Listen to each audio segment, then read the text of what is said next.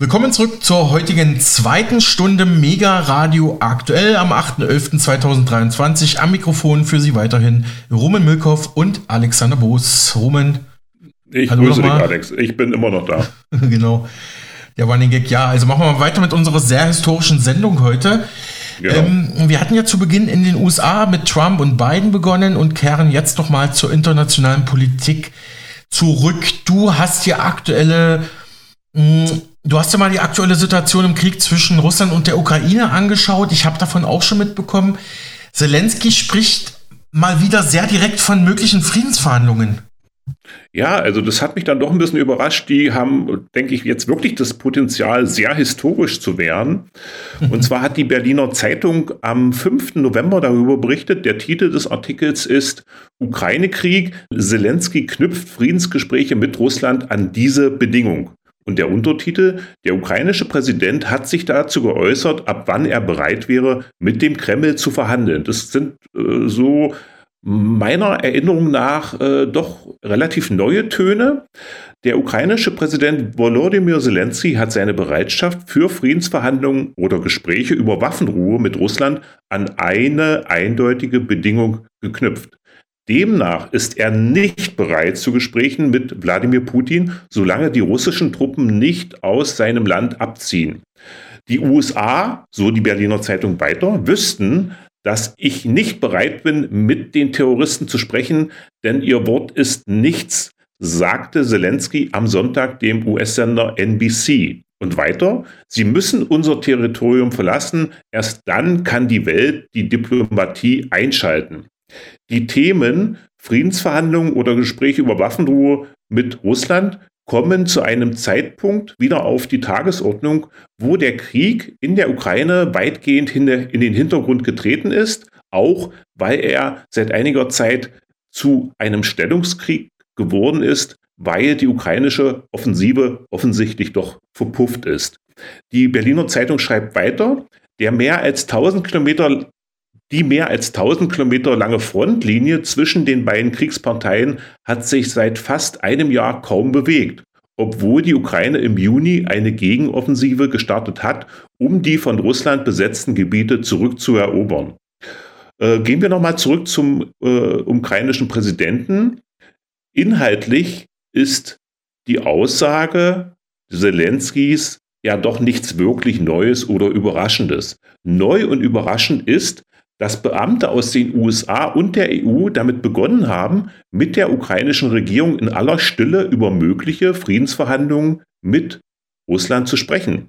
Darüber berichtete NBC unter Berufung auf zwei Regierungsquellen, US-Regierungsquellen, die mit den Gesprächen vertraut sind. Dem Bericht zufolge ging es bei den sensiblen Gesprächen, die bereits im letzten Monat während einer Sitzung der Ukraine Defense Contact Group stattfanden, um sehr grobe Umrisse dessen, was die Ukraine möglicherweise aufgeben müsste, um eine Einigung mit Russland zu erzielen. Also das klingt mir doch schon ein bisschen anders als das, was Zelensky selber gesagt hat. Und es ist auf jeden Fall ein, ein, Hinweis darauf, dass der Einfluss des Westens, allen voran der USA, aber auch der EU, doch etwas größer ist, als offiziell immer wieder behauptet. Bisher wurde ja die These eines Stellvertreterkrieges eher abgelehnt, äh, von, zumindest von den Mainstream-Medien. Möglicherweise ist aber doch etwas mehr dran, als gerne zugegeben wird. Bereits am 4. November hatte man aus der Berliner Zeitung im Zusammenhang mit dem Besuch von Ursula von der Leyen in der Ukraine Folgendes erfahren können. USA und Europäische Union sprechen mit der Ukraine über Friedensverhandlungen mit Russland. Einem neuen Bericht zufolge haben westliche Beamte bereits mit der Ukraine über die Möglichkeit der Aufnahme von Friedensverhandlungen gesprochen. Unter Berufung auf Beamte in Washington berichtete NBC weiter, dass Joe Biden sich zunehmend Sorgen über die schwindenden Streitkräfte der Ukraine macht. Äh, das hört sich jetzt nicht mehr nach, äh, die Ukraine muss siegen oder Russland ruinieren an. Es bleibt also weiterhin spannend, wie es im Krieg in der Ukraine weitergeht, ob eventuell sogar äh, nach Syrien und Afghanistan die Ukraine das nächste Land ist, wo der Westen, alles voran, allen voran die USA, ihr Engagement, ihr, möglicherweise ihr Engagement beendet. Mhm. Ja, und das deckt sich ja, das hatte ich ja an dieser Stelle auch schon mehrfach erwähnt, das deckt sich ja genau mit dem, was die einflussreiche Rand Corporation Anfang des Jahres veröffentlicht hat, dieses Strategiepapier, wo es hieß, wir müssen raus aus dem Konflikt, also die USA muss raus und so nach und nach gibt es immer mehr Meldungen, die ja diesem Vorschlag eigentlich folgen. Ne? Also und auch die Republikaner, die ja eigentlich traditionell immer gern gegen Russland schießen, selbst die sagen, wir müssen eigentlich raus aus dem Konflikt, der wird zu teuer. Trump spricht ja schon wieder davon, dass er sowohl den Konflikt als auch den Konflikt in Israel ja, lösen wird, beenden wird. Also das bleibt alles sehr, sehr spannend. Vielen Dank, Herr Rumen, auf jeden Fall. Ähm, Gerne, ich, Alex. Hm, ich ergänze hier noch, viel internationale Kritik schlägt Russland seit Tagen auch für diese Sache hier entgegen, denn Putin, Russlands Präsident, steigt aus dem Vertrag gegen Atomwaffentests aus, wie die Frankfurter Rundschau und andere internationale Medien berichten. Wladimir Putin hat seine Ratifizierung des weltweiten Vertrags über das Verbot von Atomwaffentests zurückgezogen. Die USA verurteilen den Schritt scharf. In Moskau hat der russische Präsident demnach ein Gesetz unterzeichnet, das die Ratifizierung eines wichtigen Atomabkommens durch Russland aufhebt und dem Kreml die Möglichkeit eröffnet, neue Atomwaffentests durchzuführen. Mm, auch die internationale Rüstungskontrollorganisation hat neben der US-Regierung diesen Schritt scharf verurteilt. Putin hatte zuvor erklärt, die Rücknahme der russischen Ratifizierung des Vertrags über das umfassende Verbot von Nuklearversuchen, kurz CTBT, von 1996 sei ein Schritt, der lediglich die Position der USA widerspiegele, die den Vertrag zwar unterzeichnet, aber auch nie ratifiziert haben. Man ziehe jedoch in Erwägung, die Ratifizierung zu machen, sollte sich die USA ebenfalls dazu entschließen. Das berichtete das US-Nachrichtenmagazin Politico. Dennoch habe Moskaus Entscheidung bei Analysten einige Bedenken hervorgerufen. Und bereits im August 2022 hatte das russische Außenministerium bekannt gegeben, dass es Kontrollen von Atomwaffenbeständen im Rahmen des New Start-Vertrags vorerst aussetzen werde. Also ist man da rausgegangen. Man ist, glaube ich, auch aus dem, aus dem Sky, aus dem Open Sky-Abkommen raus. Also ähm, Russland zieht sich auch immer mehr aus internationalen Verträgen zurück. Ähm, ja, wird die Weltlage sicherlich auch nicht einfacher machen. Hm, leider. Ich, ich habe ja zum Ende noch ein paar äh, Wirtschaftsmeldungen. The Pioneer schreibt über die Bayer AG, die vor nunmehr 160 Jahren von Friedrich Bayer gegründet wurde, dass diese mal der Liebling der Aktionäre war. Der DAX-Konzern stieg zum wertvollsten deutschen Unternehmen auf, lag an der Börse noch vor SAP. Heute sei die Bayer-Aktie nur noch ein Schatten ihrer selbst. Der Aktienkurs fiel in sich zusammen wie das Unkraut, das mit dem Pflanzengift Glyphosat behandelt wird. Minus 70 Prozent gegenüber dem Höchststand. Das entspricht einem Werteverlust von 97 Milliarden Euro. Das Paradoxe, der Unkrautvernichter Glyphosat ist mittlerweile zum wichtigsten Umsatztreiber für Bayer geworden aber auch zur Quelle permanenten Unheils für den Konzern. Auch fünf Jahre nach der Übernahme der US-Firma Monsanto, die Bayer im Jahr 2018 aufgekauft hatte, sind Schadensersatzforderungen wegen Glyphosat weiterhin eine ständige Bedrohung und in den vergangenen Tagen gab es weitere Hiobsbotschaften. Der Druck auf den neuen Chef von Bayer, von der Bayer AG wachse deutlich. Und äh, The Pioneer gibt zu bedenken, eine Zerschlagung der Bayer AG sei nicht mehr ausgeschlossen. Gucken wir noch auf den Kryptomarkt beziehungsweise auf die zwielichtige kriminelle Organisation Krypto-Plattform FTX. FTX, ähm, über die hatten wir auch schon letzten Monate immer wieder gesprochen. Der Schuldspruch gegen den früheren FTX-Chef Sam Bankman-Fried sorgt für weiteren Vertrauensverlust an der Kryptobörse, am Kryptomarkt, schreibt hier Pioneer weiter. Der ohnehin schon skeptisch beäugte Markt von Bitcoin und Co. hat mit dem knallharten Urteil gegen das einstige Wunderkind der Szene den nächsten Tiefschlag kassiert. An dieser Stelle muss ich aber mal unseren Mega-Radio-Partner Ernst Wolf zitieren. Der meinte mal in mehreren Beiträgen und auch im Interview mit mir für Mega Radio aktuell, was ich mit ihm geführt habe im Ende letzten Jahres, naja, diese ganze FTX-Geschichte ist natürlich auch wunderbar, um Bitcoin und Co., also um Krypto zu diskreditieren. Natürlich sagte auch, der, der Mann ist wahrscheinlich schuldig, das ist ein Krimineller, der hat die Leute da betrogen um ihr Geld, aber man kann das Ganze natürlich auch gut nutzen, um wieder mal Stimmung gegen den Bitcoin zu machen. Nun ist also der ehemalige FTX-Chef Bankman Fried wegen Betruges schuldig gesprochen worden. Er hat ja Kundengelder abgezweigt und mit hochriskanten Spekulationen verzockt. Ich glaube, am Ende, kurz bevor seine Firma krachen gegangen ist, hat er sich da noch mal reingehackt und hat noch mal das Restvermögen auch noch mal rausgeholt. Ähm, er ist jetzt, glaube, ähm, das habe ich mir jetzt leider nicht notiert, ich glaube, zu einer Haftstrafe von über 100 Jahren äh, verurteilt worden. Ich weiß nicht, ob du die Zahl vielleicht im Kopf hast. Nee, ehrlich gesagt nicht. Ich frage mich aber, woher er diesen Namen hat, Bankman Fried. Das passt äh, natürlich, ne? Ja, hört sich für mich wie so ein Pseudonym an. Mhm. Und ich muss irgendwie an den Film The Wall Street denken. Also mhm. da wird ja auch viel Geld ähm, abgezweigt, wenn ich mich richtig erinnere. Das scheint so ein äh, äh, spezifisches Phänomen dieser Branche zu sein, sage ich mal. Mhm. Ähm, so, wir sind, wir sind beim Bitcoin angelangt. Ich hatte ja schon Anfang November, also letzte Woche, über die Bitcoin-ETFs gesprochen. BlackRock will ja da rein investieren und da hatten wir auch BlackRock-Chef Larry Fink ja im O-Ton gespielt in der Übersetzung. Können sich gerne nochmal auf Spotify nachhören, die Sendung vom 1. November 2023.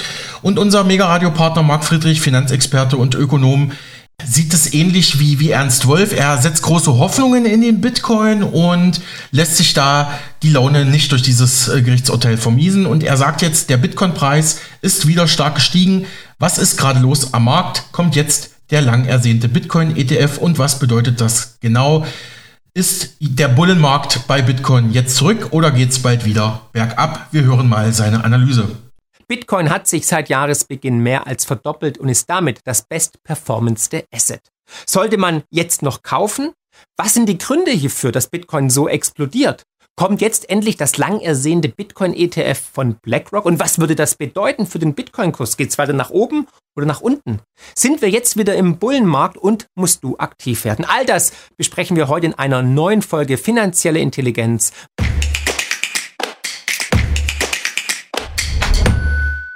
Der Bitcoin-Kurs hat einen gewaltigen Sprung nach oben gemacht, denn die Bitcoin-Gerüchteküche brodelt gewaltig. BlackRock, der weltgrößte Vermögensverwalter mit rund 10 Billionen US-Dollar in seiner Verwaltung, steht offenbar kurz davor, sein Bitcoin-Spot-ETF zuzulassen. Vor einigen Tagen gab es eine Meldung von Cointelegraph, dass das Bitcoin-ETF von BlackRock jetzt durch die SEC genehmigt wurde.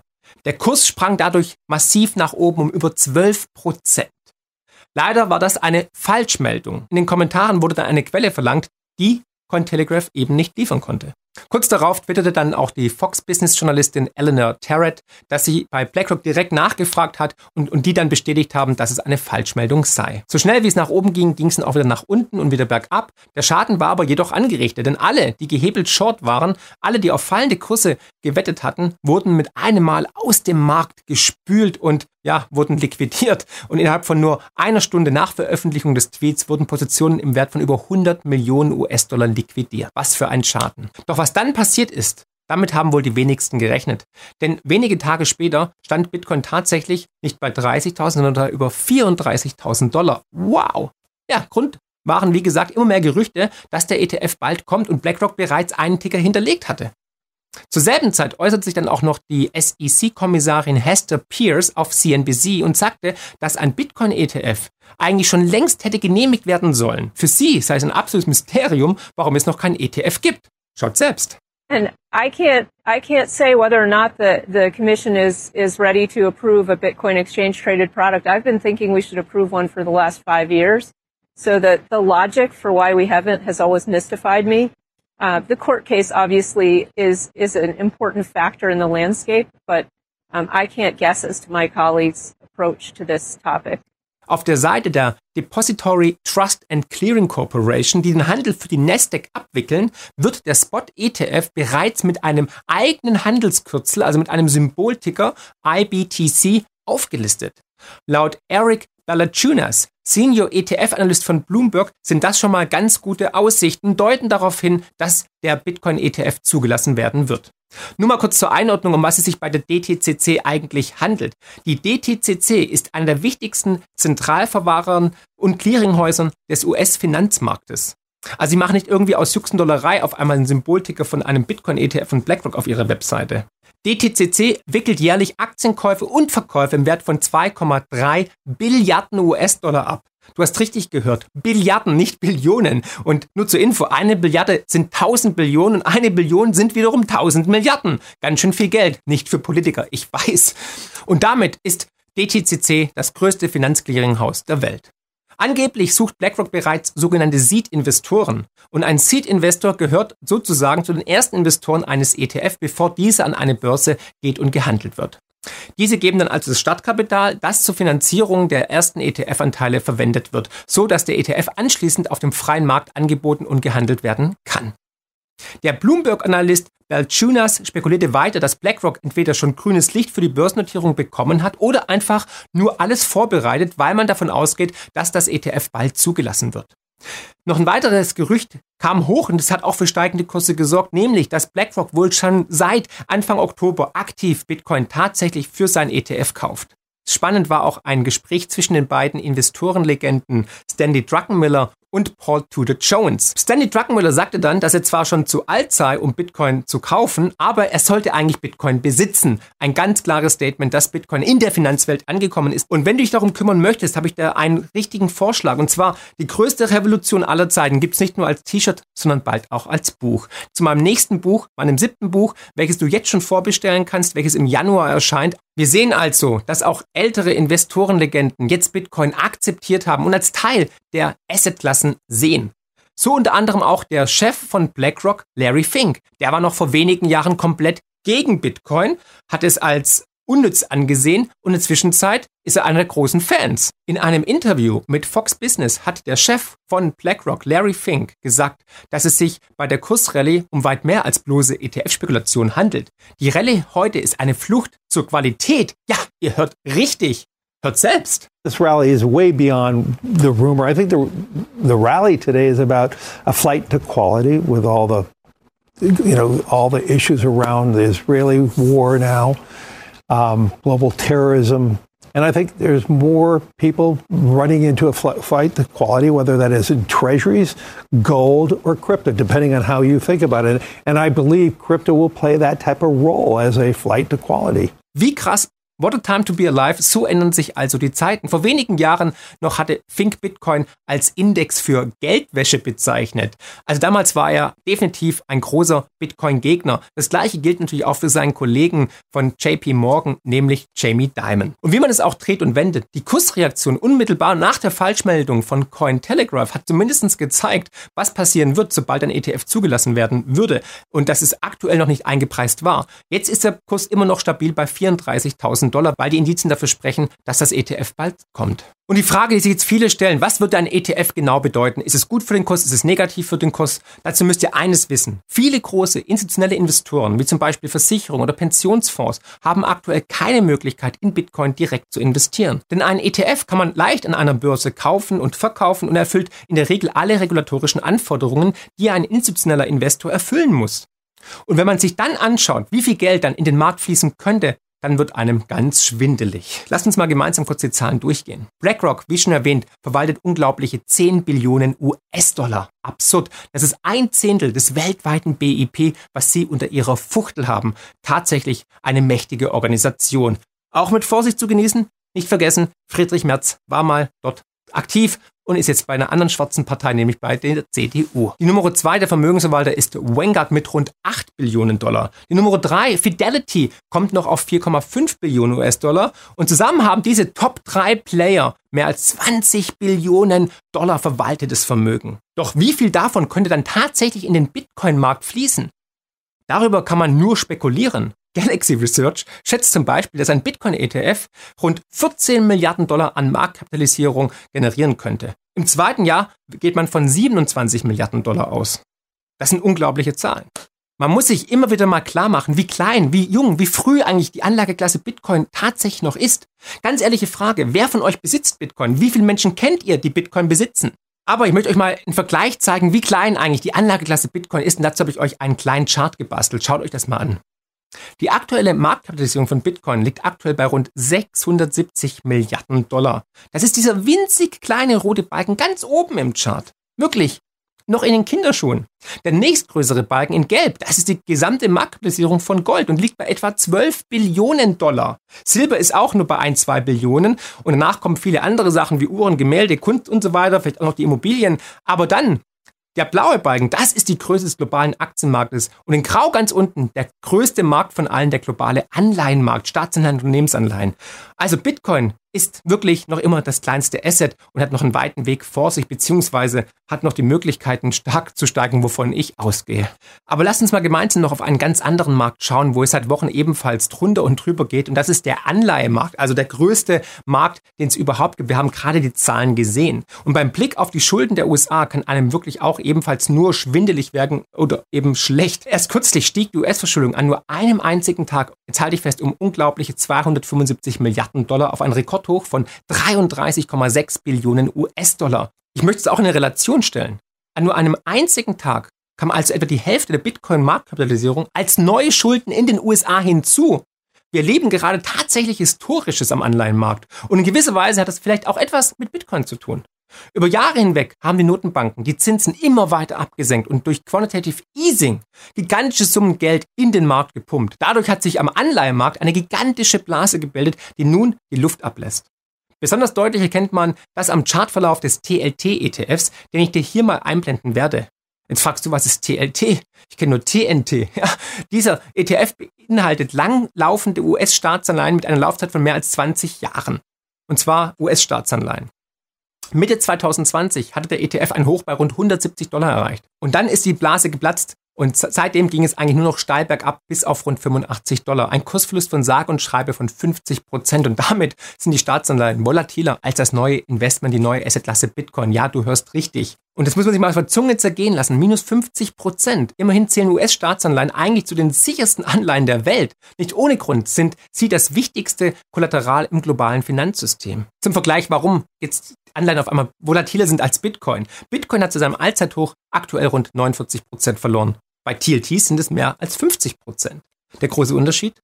Bitcoin war bekannt als immer Hochrisiko-Anlageklasse, Anleihen eher konservativ, das berühmte 60-40-Portfolio. Und ich gehe davon aus, dass wir tatsächlich gerade eine Art Decoupling sehen, also dass Bitcoin sich von den anderen Assets entkoppelt. Das zeigt auch der folgende Chart. Hier seht ihr in schwarz den Bitcoin-Kurs seit Jahresauftakt. Parallel dazu ist der Nasdaq 100 abgebildet. Der Nasdaq 100 ist der amerikanische Technologie-Aktienindex. Eigentlich war es in der Vergangenheit immer so, dass der Bitcoin wie eine Technologieaktie gehandelt wurde. Doch das Blatt scheint sich jetzt anscheinend geändert zu haben. Könnte aber auch wirklich nur sein, dass es nur die ETF-Gerüchte sind, die hier mit reinspielen. Macht euch euer eigenes Bild. Aber vielleicht wird Bitcoin endlich als das erkannt, was es ist, nämlich das demokratischste, fairste und wirklich beste Geldsystem, das die Menschheit jemals erfunden hat, durch naturlimitiert, dezentral, grenzenlos und eben nicht in Abhängigkeit von Staaten oder Notenbanken. Und tatsächlich sehen wir auch, dass wieder richtig ordentlich Geld in Bitcoin fließt. Das zeigt auch dieser Chart von CoinShares. Alleine letzten Woche sind 326 Millionen Dollar in den Kryptosektor geflossen. Das ist der größte Zufluss innerhalb einer Woche seit Juli 2022. Und davon sind rund 90 Prozent allein in Bitcoin geflossen. Und wie alles im Leben hat auch natürlich das Bitcoin ETF zwei Seiten. Natürlich würde ein Bitcoin-ETF sehr viel Geld in den Markt spülen, aber es gibt natürlich auch Nachteile und berechtigte Zweifel. Man darf immerhin nicht vergessen, dass Bitcoin noch immer für viele ein Don im Auge ist. Nicht nur den Zentralbanken, sondern auch den Politikern. So zum Beispiel dieser Dame hier, US-Senatorin Elizabeth Warren. Die hat zum Beispiel vor kurzem erst der Selbstverwahrung von Kryptowährungen den Krieg erklärt. Seht selbst. Last year you wrote that, quote, In their attempt to avoid being traced, illegal actors have adopted ever more sophisticated cryptocurrency technologies, such as non custodial wallets, Diese Aussage suggeriert meiner Ansicht nach, dass man das ETF verwendet, um in Zukunft sagen zu können, ja natürlich dürft ihr Bitcoin kaufen, aber halt nur den ETF und nicht Bitcoin selber und bitte nicht auf die eigene Wallet auszahlen. Man würde also eine Art Zweiklassengesellschaft etablieren und alle verteufeln, die Bitcoin nicht in einem regulierten Finanzprodukt der SEC halten. Was meinst du? Ist das plausibel? Weil natürlich ist eine selbstverwaltete Wallet der große Feind der Notenbanken, aber auch der Politiker, weil dann kann man die ganzen Finanzströme nicht mehr kontrollieren oder einfrieren. Und deswegen ist es ja so wichtig, not your keys, not your coins. Dazu möchte ich auch nochmal auf jeden Fall dieses Video hier empfehlen, wo ich euch eine sogenannte Hardware-Wallet empfehle, auch mit einer Schritt-für-Schritt-Anleitung, wie man die implementiert. Ein weiterer Punkt, der gegen einen ETF spricht, ist natürlich, dass die Finanzgiganten massiven Einfluss auf Bitcoin hätten, also auf die Preisentwicklung und den natürlich auch nach oben oder unten manipulieren können. Nehmen wir uns zwei Beispiele heraus, zum Beispiel Gold der große Bruder von dem digitalen Gold Bitcoin. Seit Implementierung des Gold-ETFs im Jahr 2009 ging es hier 69 Prozent in den Keller. Bei Silbers im Jahr 2013 waren es 60 Prozent. Gut, jetzt kann man natürlich argumentieren, ja, seit 2011 war ja Gold und Silber eher im Bärenmarkt und ist nicht mehr so stark angestiegen wie damals. Naja, jetzt sind wir, wenn wir mal ehrlich sind, bei Gold fast in Euro-Terms auf einem Allzeithoch. Also natürlich kann man mit Papiergold, Papierwerten den Preis nach oben oder manipulieren, ganz nach gut dünken. Und das ist natürlich eine Gefahr, dass hier Bitcoin gekapert wird, weil die großen Kapitalsammelstellen eine unglaubliche Marktmacht haben und nach Gusto sagen, den Preis nach oben oder nach unten schleudern, ganz wie sie wollen. Also, wir sehen, dass ein ETF nicht unbedingt nur positiv sein kann. Auch das möchte ich dir zum Nachdenken mitgeben. Und jetzt natürlich die große Frage, was jetzt tun? Soll man jetzt Bitcoin schnell kaufen, weil es weiter nach oben geht? Soll man abwarten, bis ein Rücksetzer kommt? Was muss man jetzt machen? Wie schon erwähnt, Bitcoin hat seit Jahresbeginn 100% Rendite gemacht und damit 70% mehr als der Technologieindex der USA, der Nasdaq. Zusätzlich hat der Bitcoin-Preis im Laufe dieses Jahres in jeder Korrektur immer ein höheres Tief gemacht, was definitiv positiv ist. Diese Dynamik zeigt, dass der Bitcoin-Preis bisher weiterhin bullish ist. Trotzdem verweise ich nochmals auf die starke Diskrepanz zwischen Bitcoin und Aktien. Und bisher waren steigende Zinsen und ein starker Dollar immer Gift für Bitcoin. Ebenfalls für Gold, aber bei Gold sehen wir Ähnlichkeiten. Also, wir sehen hier tatsächlich eine Art Regime Change oder Paradigmenwechsel. Anleihen befinden sich seit der Zinswende in einem historischen Bärenmarkt. Diese Entwicklung im größten Markt der Welt sorgt dafür, dass viele Assets nach alten Maßstäben überbewertet sind. Die sogenannte Gewinnrendite des S&P 500, also die Verzinsung einer Aktie, liegt mittlerweile unter dem Zinssatz der langlaufenden US-Staatsanleihen. Das bedeutet, man erhält in diesen Anleihen mittlerweile eine höhere Rendite als bei einer Investition in den Aktienmarkt. Es ist eine auf den Kopf gestellte Welt, eine verkehrte Welt. Und da Bitcoin bisher immer wie ein Hebel auf den Aktienmarkt funktioniert hat, trifft diese Dynamik auch auf den Bitcoin-Preis zu. Nur dass die Diskrepanz hier nochmals größer ist. Sollten sich die Wachstumserwartungen in den USA verlangsamen, sollten wir in eine Rezession kommen, dann haben Aktien und Bitcoin eine ordentliche Korrektur vor sich. Für kurz- und mittelfristige Investitionen halte ich die jetzigen Kurse für zu überbewertet. Wer allerdings noch gar keine Bitcoin hat, der sollte auf jeden Fall den Fuß in die Türe setzen. Also keine FOMO, ne, Fear of Missing Out, weil das geht immer in die Hose und deswegen immer abwarten, der Markt korrigiert immer irgendwann mal. Schreibt mir mal in die Kommentare, wie ihr die Lage gerade einschätzt. Auch ob du Bitcoin besitzt, ob du nachkaufst oder ob du abwartest. Glaubt ihr, dass das Bitcoin-ETF kommen wird? Glaubt ihr, dass es nochmal eine deutliche Korrektur gibt? Hier ein Chart. Ihr seht eine rote Linie und eine grüne Linie. Wenn der Kurs von Bitcoin unter der grünen Linie ist, war es in der Vergangenheit immer günstig, Bitcoin zu kaufen. Jetzt haben wir aber die grüne Linie durchbrochen. Jetzt ist der Preis nicht mehr ganz so attraktiv wie noch vor einigen Wochen. Die Akkumulationsphase scheint jetzt erstmal vorbei zu sein. Deswegen mein Tipp, wenn du schon Bitcoin besitzt, würde ich mich jetzt entspannt zurücklegen und abwarten, weil der Preis kann noch auf 40 oder vielleicht sogar 45.000 Dollar steigen, um dann wieder mal vielleicht in den Korrekturmodus zu gehen. Wer aber noch keine Bitcoin hat, der sollte vielleicht mal eine erste kleine Tranche setzen. ich empfehle immer, in Tranchen zu investieren. Wenn du jetzt bei 34.000 Dollar kaufst und der Kurs geht auf 40.000, hast du schon mal einen schönen Gewinn eingesagt und kannst dann auch wieder aktiv werden und verkaufen. Wenn du langfristig denkst, dann würde ich sowieso versuchen, DCA zu machen, das heißt Dollar Cost Averaging. Ich persönlich gehe nochmal von einer Korrektur aus. Wir gehen erstmal höher, aber dann werden wir nochmal eine Korrektur sehen können. Aber hey, Bitcoin ist unberechenbar. Vielleicht gehen wir auch gleich zum Mond oder zum Uranus oder zum, äh, zu Venus oder zur Sonne. Wer weiß. Hoffentlich verbrennen wir dann nicht. Aber das Halving kommt und das war auch immer ein guter Indikator, dass der Bitcoin-Preis erstmal weiter steigt. Noch ein kleiner Hinweis. Am 31. Oktober vor 15 Jahren hat Satoshi Nakamoto, der anonyme Erfinder von Bitcoin, das White Paper vorgestellt und damit die Grundlage geschaffen für das beste, demokratischste, limitierte Geldsystem des Bitcoin. Und das endlich Staat und Geld trennt, so wie Martin Luther vor über 500 Jahren Kirche und Staat getrennt hat. Ich freue mich über dein Feedback und denkt immer daran, wegen Satoshi Nakamoto und wegen Bitcoin ist die Welt da draußen besser, als immer glauben. Herzlichst, euer Marc. Soweit diese aktuelle Analyse von Mega Radio Partner Marc Friedrich zum Bitcoin-Markt. Und Sie haben es gehört, im Januar erscheint sein neues Buch. Da wird er sicherlich auch einiges zum Thema Bitcoin schreiben. Ich habe ich hab mal eine Frage, Alex. Wir müssen echt äh, machen, aber sag ja. Hast du, hast du Bitcoins? Ich persönlich, nein. Ich habe auch keine, aber ich frage mich, ob äh, Leute, die selber Bitcoins haben, nicht diejenigen sind, die den Bitcoin immer so hypen, weil, weil sie selber davon profitieren. Und wenn das so ist, dann würde ja auch ein Interessenskonflikt vorliegen. Also das geht mir gerade durch den Kopf. Natürlich, aber der Bitcoin wird auch von Leuten, die Bitcoin haben, schlecht geredet, damit äh, sie den billig einkaufen können. Ja, Muss man auch immer sein, bedenken. Ja. Ne? ja, okay. Äh, kommen wir mal langsam zum Ende. Hier noch ein thematisch, wie ich finde, sehr passender Veranstaltungshinweis. Das Bündnis für Frieden in Brandenburg in der Stadt Brandenburg an der Havel veranstaltet am heutigen Mittwoch, also am 8.11. von 17 bis 19 Uhr eine Buchlesung mit Autor und Journalist Ramon Schack. Schack liest aus seinem Buch Das Zeitalter der Idiotie vor. Anschließend kann darüber diskutiert werden. Das Zeitalter der Idiotie. Ich fand das thematisch so passend und ähm, also besser kann man eigentlich die heutige Zeit gar nicht mehr ausdrücken. Und in der zweiten Hälfte dieser Veranstaltung berichtet Rainer Braun, der renommierte Leiter des Internationalen Friedensbüros Berlin, über geplante friedenspolitische Aktivitäten, zum Beispiel über eine bundesweite Großdemo am 25. November um 13 Uhr am Brandenburger Tor in Berlin. Aber bis dahin ist ja noch etwas Zeit, da informieren wir Sie vorher nochmal. Aber wenn Sie zum Zeitalter der Idiotie zu Buchvertrag kommen wollen, die Veranstaltung findet statt im Haus der Begegnung. Da waren wir auch schon mal für Mega Radio aktuell. Jakobstraße 12 im Erdgeschoss in 14776 Brandenburg an der Havel.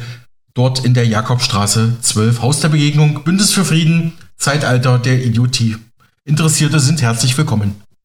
Ja, äh, ich frage mich, ob vielleicht als Vorfilm Idiocracy läuft. Also das könnte, genau. könnte zumindest vom, vom Titel her irgendwie passen. Genau, mit dem Film können wir auch mal irgendwann nochmal sprechen. Hat man auch ja, schon mal gerne. wir beide. Genau. Ja, genau. Roman, die Zeit drängt. Besten Dank. Wir machen weiter im Programm. Bis morgen. Gerne, Alex. Und nach dem ganzen Politik-Talk kommen wir jetzt zu einem lockeren Thema, das aber nicht minder Inhalt und Informationswert für Sie hat. Wir sprechen jetzt über Zucker. Zucker und einfache Kohlenhydrate zu finden etwa in Weißmehl, Pasta oder Reis schaden auf Dauer unserer Gesundheit. Das ist eigentlich Allgemeinwissen. Besonders fertig zubereitete Gerichte sind oft ungeahnte Zucker- und Kohlenhydratfallen. Wie Sie diese umgehen, was gegen Heißhungerattacken hilft und wie Sie sich gesund und genussvoll ernähren, erfahren wir nun von Ernährungsexpertin Stefanie Arndt. Sie ist Autorin zu Büchern über Zucker. Selber kochen sei der beste Weg, seinen Zucker- und Kohlenhydratkonsum im Blick zu behalten. Unser Kollege Michael Kiesewetter hat mit Frau Arndt über Zucker gesprochen, wie gesund oder ungesund er wirklich ist.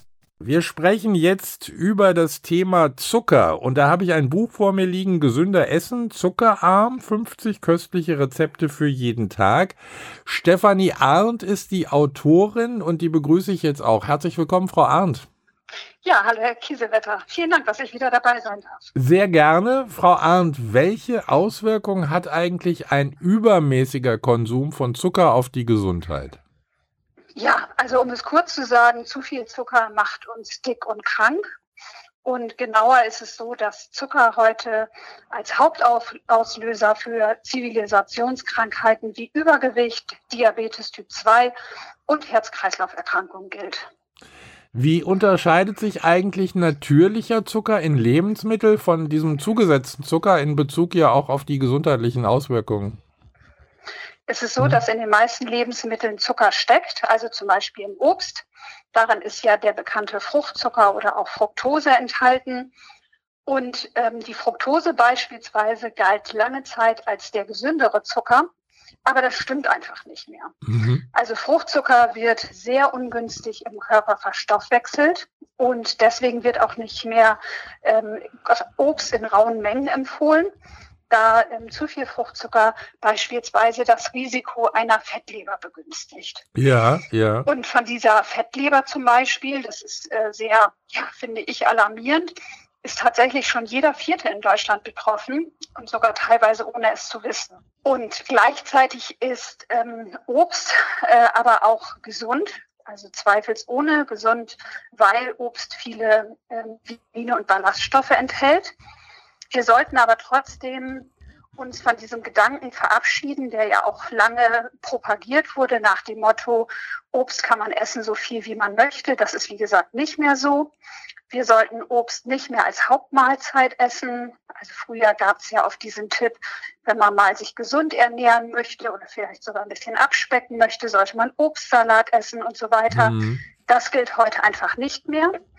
Ähm, als, also Obst wird wirklich als Nachspeise empfohlen und dann auch gerne beispielsweise Beerenfrüchte, die weniger Fruchtzucker enthalten. Ganz schlecht ist halt dieser besagte freie Zucker, wie er auch genannt wird der von der Lebensmittelindustrie leidenschaftlich gerne allen Lebensmitteln zugesetzt wird. Also wir wissen ja zum Beispiel, dass sogar in Wurstwaren, in Ketchup und so weiter große Mengen Zucker hinzugefügt werden, mhm. weil dieser Zucker einfach ein billiger Geschmacksverstärker ist und unsere Leidenschaft für Süßes stillt. Letztendlich kann man sagen, dass Zucker für unseren Körper überflüssig ist. Also jeder hat das ja auch sicher schon mal äh, selber erlebt, so eine Hyper, äh, äh, ich, ich muss jetzt irgendwas Süßes essen, Schokolade oder Kekse oder so. Ja. Und äh, dann zieht man sich das einfach rein und kann irgendwie auch gar nicht mehr aufhören. Ja, also das kenne ich tatsächlich auch ja. und weiß das auch von, von ganz, ganz vielen Menschen in meiner Umgebung, mhm.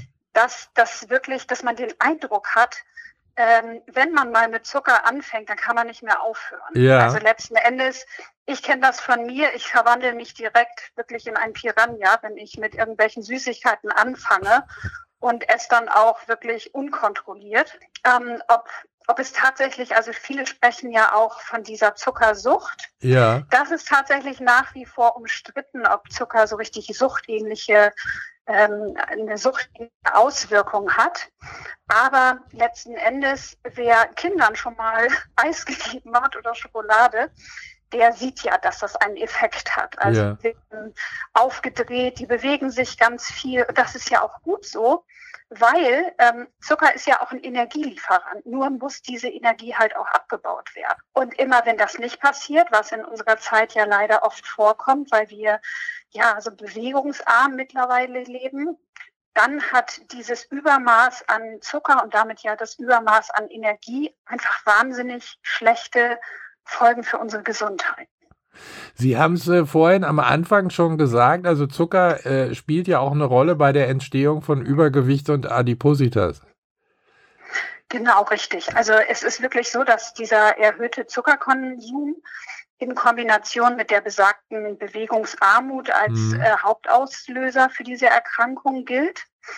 Und das Problem ist, dass wir pro Tag viel zu viel Zucker zu uns nehmen. Also ja. die Weltgesundheitsorganisation empfiehlt im Schnitt 100 Gramm, äh, Entschuldigung, 25 Gramm äh, äh, zu uns zu nehmen, mhm. maximal. Und wir nehmen viermal so viel. Also das heißt, wir nehmen wirklich im Schnitt 100 Gramm Zucker zu uns pro Tag. Und die WHO empfiehlt maximal 25 Gramm. Und gleichzeitig gibt es aber auch dann im Umkehrschluss natürlich die gute Nachricht. Das heißt, wer bewusst seinen Zuckerkonsum reduziert, der senkt auch automatisch sein Risiko für diese Erkrankung.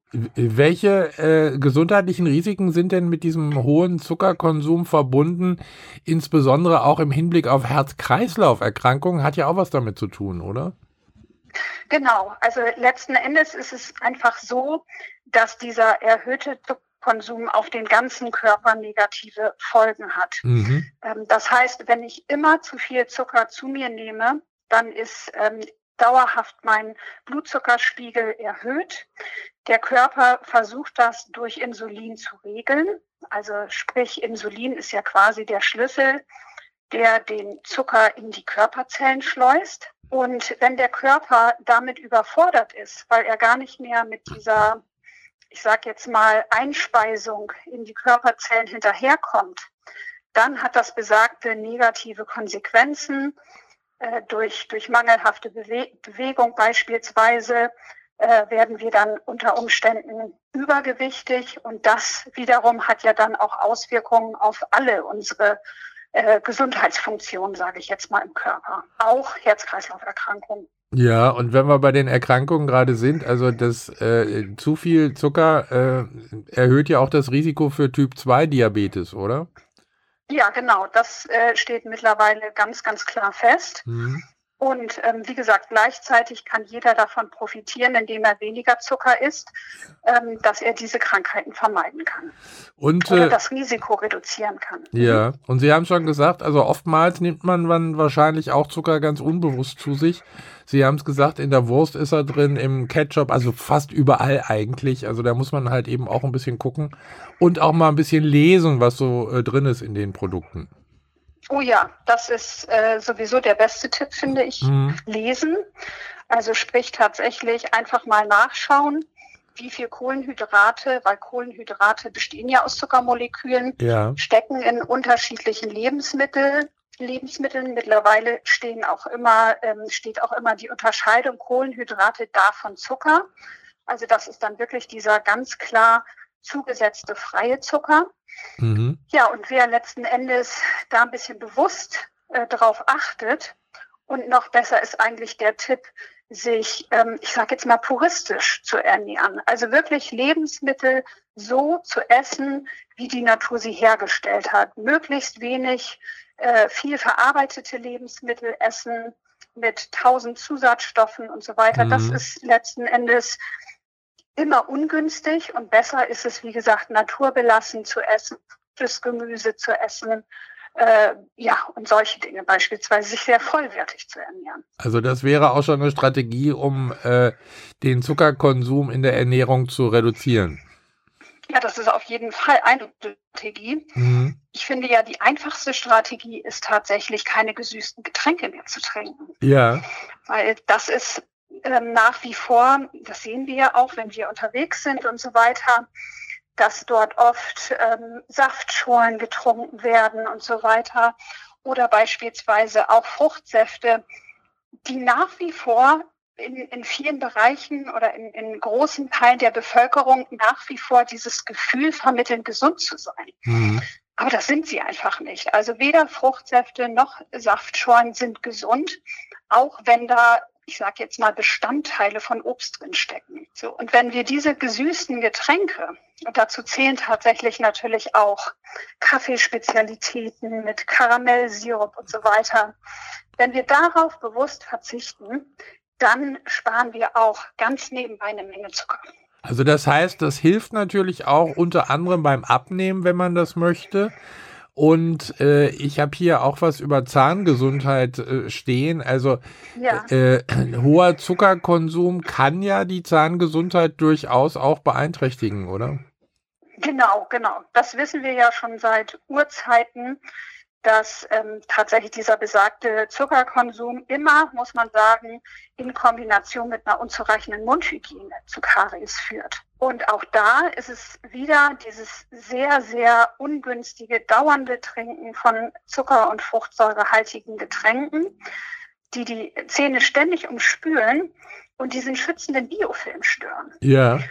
Und wenn, wenn sich das Gleichgewicht in diesem Biofilm äh, sehr ungünstig, sage ich jetzt mal, verändert und so zahnschädigende Faktoren die Oberhand gewinnen, dann kommt es zu ähm, Schäden auf der Zahnoberfläche und dadurch kann Karies erst entstehen. Und das kann im ungünstigsten Fall sogar schon bei kleinen Kindern passieren. Ja. Dann sprechen wir von dieser sogenannten Nuckelflaschenkaries. Und ähm, es gibt wirklich Kleinkinder leider mittlerweile mit völlig zerstörten Zähnen. Mhm. Und das hat natürlich dramatische Folgen auf die Entwicklung, also beispielsweise auf das, auf das Sprechen lernen. Ja. Und ich kann nur sagen, mit Wasser und ungesüßten Früchte und Kräutertees kann das nicht passieren. Und von daher wäre das immer mein einfachster Tipp. Ähm, wenn man etwas trinkt, dann Wasser oder ungesüßte Früchte oder Kräutertees. Ich kann mir vorstellen, dass da manche Kinder nicht so mit einverstanden sind. äh, wie können denn die Eltern ihre Kinder dazu ermutigen, weniger Zucker zu konsumieren? Ja, also mir hat mal eine sehr kluge Frau gesagt, du brauchst deine Kinder nicht zu erziehen, die machen dir eh alles nach. Mhm. Und äh, hinter diesem ja lustigen Spruch steckt doch eine Menge Wahrheit, nämlich wir können es unseren Kindern vorleben. Ja. Na, Also auf der einen Seite sollten Süßigkeiten nicht tabuisiert werden, das kennen wir ja auch von uns selber, wenn wir uns mal irgendwas verkneifen wollen. Mhm. dann geistert ja dieses Lebensmittel gefühlt 24 Stunden durch unseren Kopf. Aber wir sollten unseren Kindern ähm, zu verstehen geben, dass Süßigkeiten etwas Besonderes sind, ja. dass man es nicht nonstop isst und auch nicht ständig zwischendurch und dass man mit etwas Abstand dann besonders gut die Zähne putzen muss. Und was ich persönlich wichtig finde, ist halt, dass Ernährung und Erziehung nichts miteinander zu tun haben. Also sprich, dass besonders Süßigkeiten weder als Trost nach einem Sturz mit dem Roller oder als Belohnung für eine gute Note äh, eingesetzt werden, weil dadurch ähm, oft so ungünstige Verknüpfungen im Kopf entstehen. Und unter Umständen wir dann sogar als Erwachsene bei Stress oder Traurigkeit dann wirklich zur Schokolade greifen, als, als uns mal Gedanken zu machen, was wirklich hinter diesem Bedürfnis steckt. Ja, ja. Es gibt ja äh, äh viele alternative Süßungsmittel, hört man ja auch immer wieder, liest man immer wieder. Können die als gesündere Option angesehen werden, aber oder gibt es da auch Vor- und Nachteile? Nein, es gibt tatsächlich keine gesunden Süßungsmittel. Aha. Also weder Süßstoffe noch vermeintlich natürliche Zuckerarten. Also denken wir zum Beispiel irgendwie an Honig, an Ahornsirup oder yeah. sonst etwas, sind eine gute Alternative. Also am Ende des Tages ist Zucker Zucker. Ja. Und zu viel Zucker hat diese Auswirkung auf den Körper, diese negativen ähm, Auswirkungen. Und da spielt es auch keine Rolle, aus welcher Quelle dieser Zucker kommt. Mhm. Und es gibt mittlerweile gerade beim Thema Süßstoffe zum Beispiel sehr, sehr große Bedenken. Und deswegen ist der beste Weg, weniger Zucker zu sich zu nehmen. Also ich äh, finde es ja immer äh, erstaunlich, dass es Leute gibt, die diese äh, äh Cola-Getränke trinken mit äh, Zero Zucker. Die sind ja, die sind ja voll mit diversen äh, äh, Süßstoffen. Ja. Und das sind ja die, die harten Dinge, also die wirklich ja auch in, in der Zwischenzeit in Amerika als krebserregend gekennzeichnet werden. Ja, also wie gesagt, mich überrascht das auch nach wie vor, mm. dass ähm, Süßungsmittel in, in, in, jeglicher Hin, äh, in jeglicher Art und Weise nach wie vor ich sage jetzt mal, nicht so richtig kritisch beleuchtet werden in Deutschland. Ja. Also es gibt sehr vorsichtige Hinweise, aber ähm, dabei ist die, die, die Lage weitestgehend klar, mhm. dass diese Süßungsmittel also überhaupt nicht beim Abnehmen helfen, ganz im Gegenteil. Ja. Und es gibt sogar Hinweise beispielsweise darauf, dass ähm, Aspartam und Co. beispielsweise das Darmmikrobiom negativ beeinflussen. Mhm. Von daher würde ich sagen, Finger weg von, von Süßmitteln aller Art und lieber grundsätzlich weniger Zucker zu sich nehmen. Ja, also dann lieber äh, normal, ich sage jetzt mal in Anführungszeichen normalen Zucker und dafür aber lieber dann äh, äh, ganz wenig.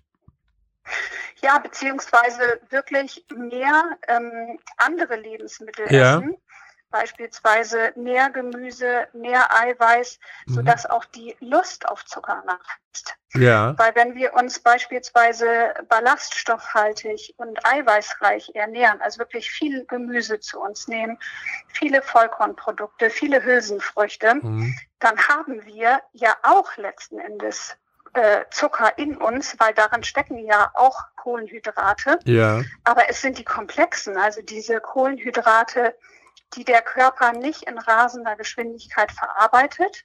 Mhm. Dadurch kommt es halt nicht zu diesen Achterbahnfahrten des Blutzuckerspiegels. Ja. Und dadurch haben wir auch weniger Heißhungerattacken und sind schneller und länger satt. Ja. Und das ist ja eigentlich das, das Ziel der, der gesunden Ernährung, vernünftig zu essen, sich satt zu essen um dann äh, wirklich auch lange satt zu bleiben und nicht ständig das Gefühl zu haben, oh, ich muss jetzt irgendwie was naschen und ich ja. habe das Gefühl, mein Blutzuckerspiegel rutscht in den Keller. Und das kann ja, wie gesagt, so eine gesunde, eiweißreiche, vollwertige Ernährung kann das ja am besten verhindern. Also äh, das bedeutet auch, äh, wenn ich äh, viel Zucker zu mir nehme, dann habe ich eigentlich auch immer mehr äh, Lust auf süße Lebensmittel, oder?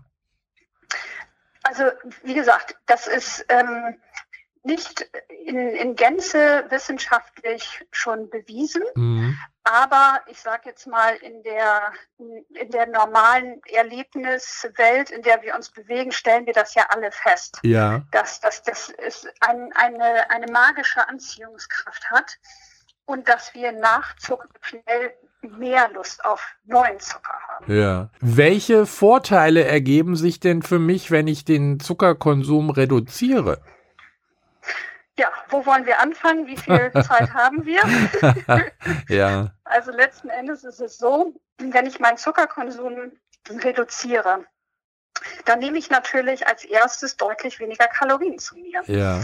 Weil Zucker ist hochkalorisch und hat ansonsten keinerlei Nutzen für den Körper. Also mhm. es steckt, steckt nichts drin, was der Körper, äh, von, von dem der Körper profitieren kann. Ja.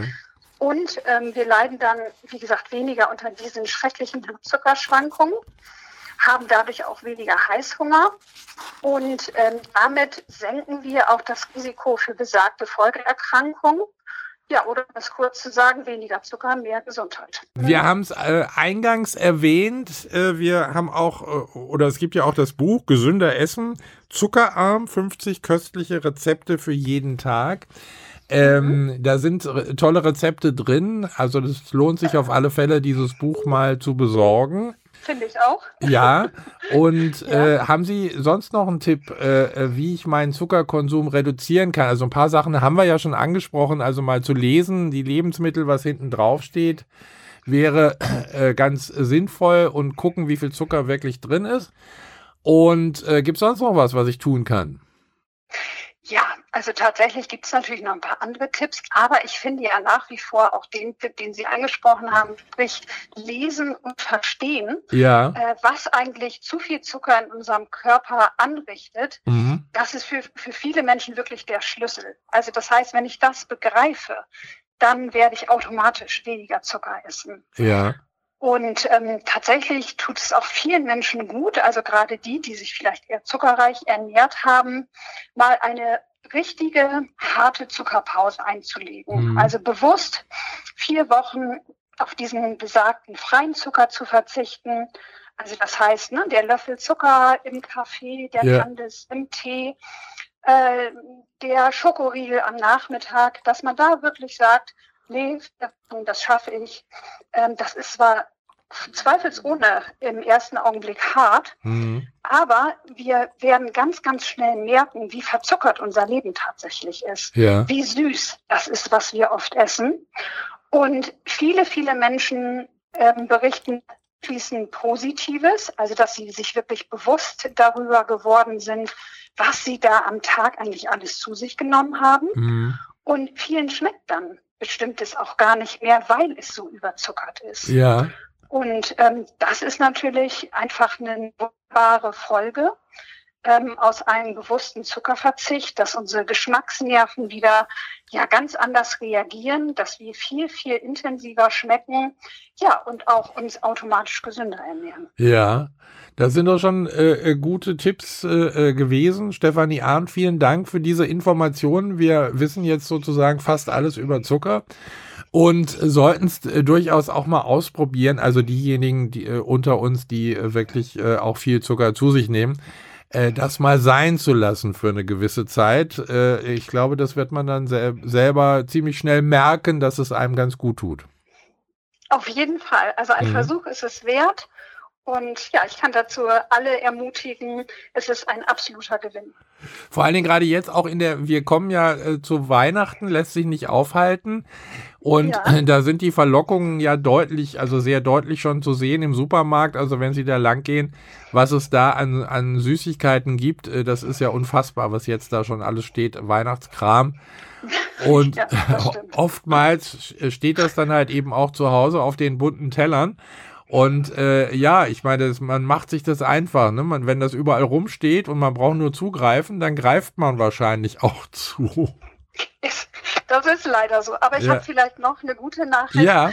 Die meisten Plätzchenrezepte und Kuchenrezepte, mhm. den merkt man nicht mal an, wenn man auf mindestens die Hälfte des angegebenen Zuckers verzichtet. Also ja. einfach mal die Hälfte weglassen und überrascht feststellen, mhm. dass die Kekse genauso gut schmecken. Ah ja, das ist doch, also da kann man doch eine ganze Menge sparen. Also wenn ich so an äh, äh, äh, Keksrezepte denke, da steht ja meistens 250 Gramm, 350 Gramm Zucker. Und das ist ja, ist ja schon eine ganze Menge. Und wenn ich da mal weglasse, äh, äh, dann äh, habe ich schon eine ganze Menge auch getan. Absolut, ja. absolut. Ja. Wunderbar, vielen herzlichen Dank nochmal für diese Informationen. Äh, ich empfehle gerne das Buch nochmal, Gesünder Essen, Zuckerarm, 50 köstliche Rezepte für jeden Tag, ist in der, im Verlag Apotheken Umschau erschienen. Gibt es also überall da, auch wo es Bücher gibt. Stefanie Arndt, vielen herzlichen Dank und bis zum nächsten Mal. Dankeschön. Soweit Ernährungsexpertin Stefanie Arndt. Sie ist Autorin mehrerer Bücher, darunter Gesünder Essen, Zuckerarm, 50 köstliche Rezepte für jeden Tag. Mein Kollege Michael Kiesewetter hat mit ihr gesprochen und mit diesen Anregungen verabschiede ich Sie jetzt in den weiteren Tag. Ich hoffe, er wird für Sie erfolgreich. Bleiben Sie uns weiterhin treu. Vielen Dank für Ihre heutige Aufmerksamkeit. Bis morgen. Ihr Alexander Boos.